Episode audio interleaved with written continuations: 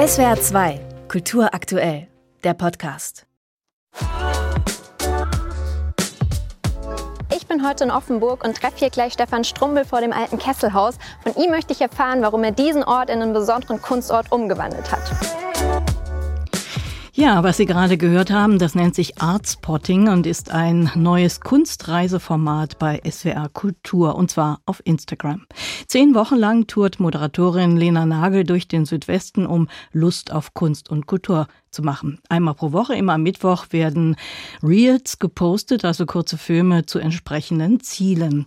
Dabei kann man viele kleinere und niedrigschwellige Kunsthighlights entdecken an Orten, an denen man sonst vielleicht einfach achtlos vorbeigehen würde. Beispiel Street Art in Heidelberg mit einem animierten Mural, Handy-App genügt und schon fliegt von dem Wandbild ein Schmetterling. Oder man besucht den Offenburger Künstler Stefan Strumbel. Der Künstler mit den bunten Kuckucksuhren und den Bollenhut-Damen mit Kalaschnikow und Palästinensertuch Stefan Strumbel hat in Offenburg ein denkmalgeschütztes Kesselhaus gekauft und darin sein neues Atelier eingerichtet. Hallo, Herr Strumbel. Hallo. Herr Strumbel, Sie haben Ihren Arbeitsplatz auf das Gelände einer ehemaligen Weberei verlegt. Welche Geschichte steckt hinter diesem Kesselhaus? Naja, also das Kesselhaus war architektonisch in Offenburg der letzte Diamant quasi was industriellen Charakter hatte. Also mich hat schon immer das Kesselhaus gereizt. Es stand sehr lange leer, war inzwischen auch leider schon verkauft. Doch der Käufer ist dann wieder zurückgetreten, weil einfach die Kosten zu hoch waren und es hat doch nicht so gepasst mit den Auflagen vom Denkmalamt. Und somit konnte ich nochmal zuschlagen und bin richtig glücklich, dass ich dieses Objekt erwerben konnte. Aber weshalb musste das neue Atelier ausgerechnet hier einziehen? Was fasziniert Sie so an diesem Ort?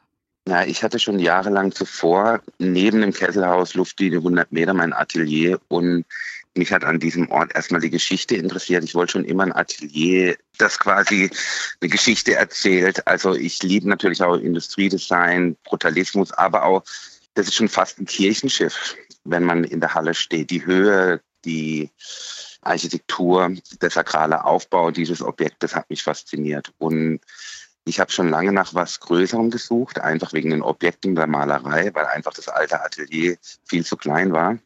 Und da hat sich natürlich das Kesselhaus perfekt angeboten. Sie haben es schon angedeutet, wenn man sich Bilder anschaut von diesem Kesselhaus, das Ganze hat was Sakrales mit den riesigen, oben gebogenen Fenstern, der Eingang ein großes Portal. Passt denn das sakrale Ambiente zu Ihrer Kunst, die ja immer sehr frech und aufmüpfig daherkommt? Also für mich ist es so, dass mich die Kunst in der Kirche oder die Kirchenschiffe haben mich schon immer fasziniert, die Bildsprache. Wie geht die Kirche auch mit Kunst um und auch die Energie eines Kirchenschiffes. Also man legt zum Beispiel zwei Stöcke übereinander und hat ein Kreuz und weiß sofort, um was es geht. Ich habe mich schon oft an sakralen Kunstwerken abgearbeitet, selber auch schon eine Kirche gestaltet in Kehl Goldscheuer. Und natürlich das Licht fasziniert mich unheimlich. Und es ist auch sehr inspirierend hier im Kesselhaus. Im Inneren des Kesselhauses hängen riesige Tannenzapfen von der Decke. Soll Ihr Atelier so eine Art begehbares Gesamtkunstwerk werden? Naja, es ist ja schon eine Art soziale Plastik. Nee, also in meinem Atelier natürlich ist so eine, es gibt eine Arbeit, die heißt Vorstellungskraft, ist wichtiger als Wissen. Das ist quasi wie so eine imaginäre Kuckucksuhr, die dann so eine Lebensuhr bedeutet. Aber das Kesselhaus selber ist auch ein Ort, das wirklich ähm, besuchbar und erlebbar ist. Wir haben nebendran, weil es hat einfach von den Räumen her super funktioniert, haben wir auch noch eine Kantine, die ich vermietet habe an Freunde von mir, an Gastronomen und die auch quasi eine wundervolle Kunstsammlung drin haben, ganz tolles Interior Design, Signature Dish Sandwiches. Ist auf jeden Fall ein Besuch wert, weil auch tolle Werke drin hängen. Nach den Plänen der Stadt Offenburg soll hier vor dem Atelier eine Art Kunst-Hotspot entstehen. Wie soll das denn mal aussehen? Also vor dem Kesselhaus und in dem ganzen Areal entsteht sehr viel. Also wir haben den Schlachthof nebenan, wo auch so ein Kreativzentrum entsteht, Canvas 22.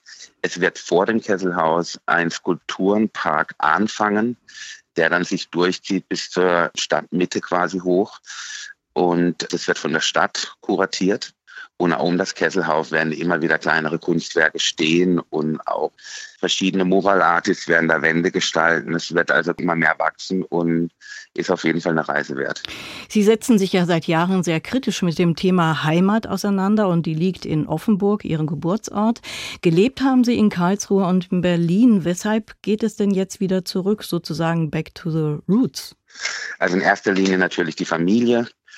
Und für mich war irgendwie klar, dass der lebenswerte Menschenschlag, die Dreiländereck, für mich, ich sehe so ein bisschen die ganze Region. Ich bin in 20 Minuten in Straßburg, ich bin sofort in Basel, ich kann nach Karlsruhe, Freiburg und durch meinen Job bin ich eh sehr viel unterwegs und dann ist es hier wirklich die, also für mich die beste Lage zum Arbeiten, mein Atelier hier zu haben, weil doch noch die Natur überwiegt und auch ich habe nicht so eine große Ablenkung wie in der Großstadt.